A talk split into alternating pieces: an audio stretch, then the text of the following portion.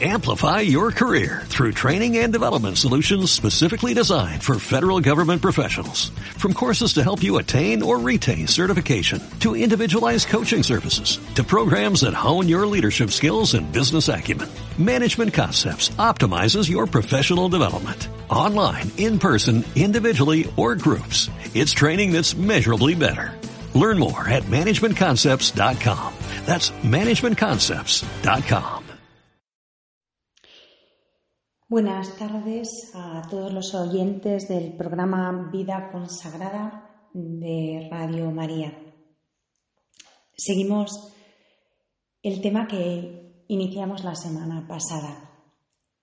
Eh, creo que es bonito, interesante, constructivo, instructivo, porque como decíamos el otro jueves, Santa Teresa fue y sigue siendo la gran desconocida en la Iglesia, la mujer de la que se dicen muchas anécdotas, muchos chascarrillos, muchas cosas divertidas, pero en cuya doctrina se ha profundizado un poco y más aún en su doctrina eh, de la vida religiosa, su presentación de la vida religiosa, su comprensión del seguimiento de Jesucristo en la vida consagrada. ¿no?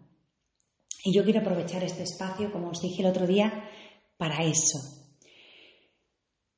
de Santa Teresa se nos ha hablado muchísimo como maestra de espirituales, como maestra de oración, pero muy poco como la gran maestra de vida consagrada, maestra del seguimiento de Cristo que ella es.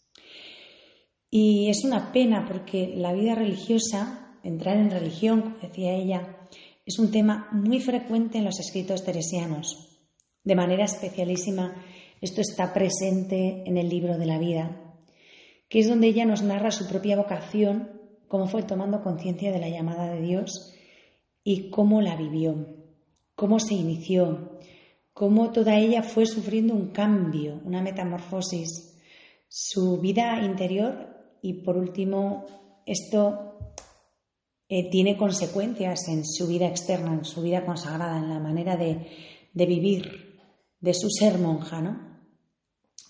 Entonces a partir de ahí y de esa evolución espiritual interior llega la reforma del Carmelo, que fue ya la culminación de su llamada. Y en el segundo libro, el segundo gran libro que Teresa de Jesús escribe, que es El Camino de Perfección, eh, este libro que le piden las monjas, las monjas con las que ya ha iniciado la reforma y con las que ha empezado a vivir de una manera nueva, su vida consagrada de una manera totalmente nueva, con un estilo nuevo, ella nos llegará a hablar del estilo que pretendemos llevar, pues todo eso lo cuenta en este libro, que es El Camino de Perfección, que, como digo, lo empieza a escribir porque se lo piden las monjas y que básicamente va dirigido a las monjas. ¿no? Hoy día el camino de perfección es un tratado espiritual del que toda la Iglesia se sirve, ¿no? Eh, eh, está a disposición de toda la Iglesia, evidentemente, de cualquier creyente. Cualquiera puede alimentarse de él, pero en su día fue concebido como un libro. De hecho, la Santa Madre lo llamaba el librillo, un libro para las monjas que le habían pedido que les dijera, que les explicara, primeramente cómo se aprendía a orar, que era lo que querían las monjas, aprender a orar como oraba ella, ¿no? como oraba la Santa, como la veían a ella.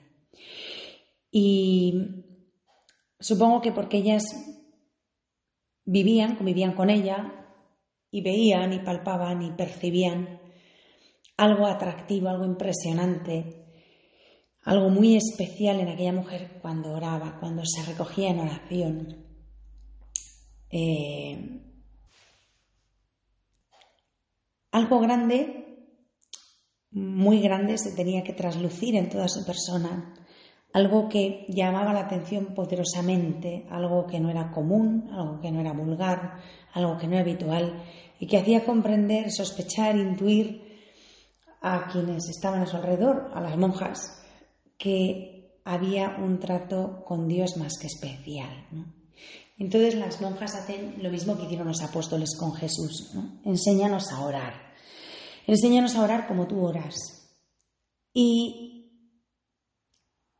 respondiendo a esta petición es cuando ella escribe el camino de perfección.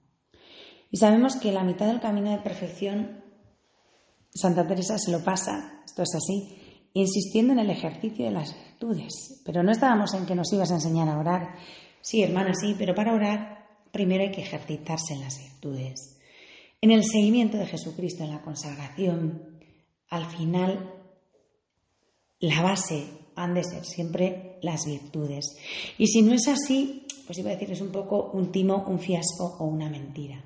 No me cuentes tus fervores, no me cuentes tus buenos propósitos, no me cuentes tus obras apostólicas, no me cuentes cosas que no estén avaladas por las virtudes, ¿no?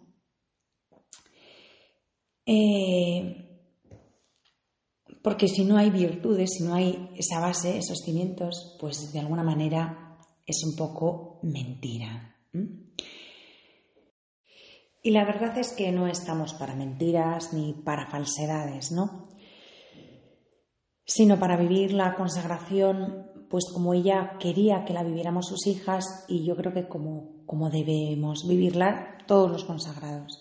O sea, con verdadero espíritu y, en verdad, ¿no? en absoluta autenticidad.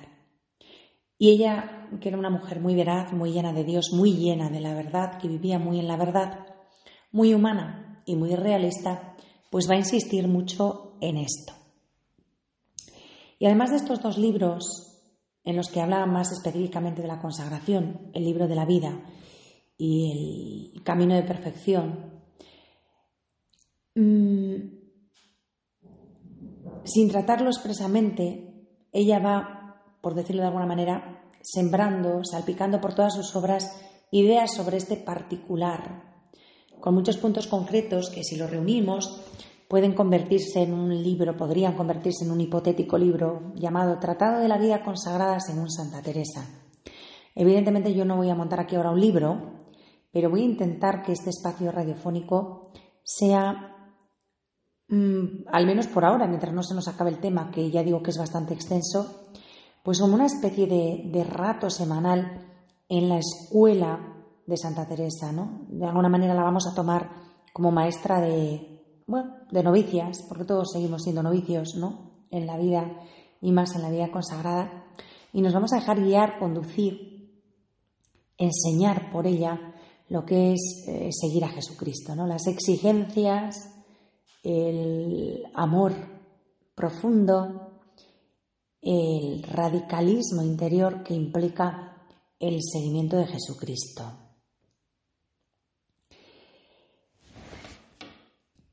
Vamos a apoyarnos en sus escritos, en los escritos teresianos, para ahondar en todo esto. Vamos a tener en cuenta, lo primero de todo, que la expresión vida consagrada, vida religiosa, jamás aparece en las obras teresianas. Ella no la utiliza nunca, porque entre otras cosas no se usaba en el siglo XVI. Ella nos va a hablar de entrar, entrar en religión, guardar la religión. Son los términos en los que ella se mueve, ¿no? los que ella maneja. En las moradas terceras, capítulo primero, número 8, nos dice que no está todo hecho o está el negocio en tener o no el hábito de religión, sino en procurar ejercicio de virtudes, lo que os acabo de decir hace un momento. Esto ya nos lo dice ella en las terceras moradas. Es, por decirlo de alguna manera, la versión teresiana de el hábito no hace al monje. Y efectivamente el hábito no hace al monje, pero le ayuda a serlo. Y ella nos lo dice así que no está todo hecho o está el negocio en tener o no el hábito de religión, sino en procurar ejercicio de virtudes. Y con esto, pues, de alguna manera os dejo, porque ya os pongo en autos y os anticipo por dónde vamos a seguir en nuestro programa, ¿no? Santa Teresa, ser consagrados, vivir la consagración de su mano y ahondando, insistiendo, trabajando las virtudes. Poco a poco iremos viendo qué virtudes, ¿no? Y nos vamos a, dejar guiar por esta madre, por esta maestra, por esta gran mujer que es Teresa de Jesús. Buenas tardes y hasta el próximo jueves. Un abrazo fuerte para todos. Amplify your career through training and development solutions specifically designed for federal government professionals. From courses to help you attain or retain certification, to individualized coaching services, to programs that hone your leadership skills and business acumen, Management Concepts optimizes your professional development. Online, in person, individually, or groups. It's training that's measurably better. Learn more at managementconcepts.com. That's managementconcepts.com.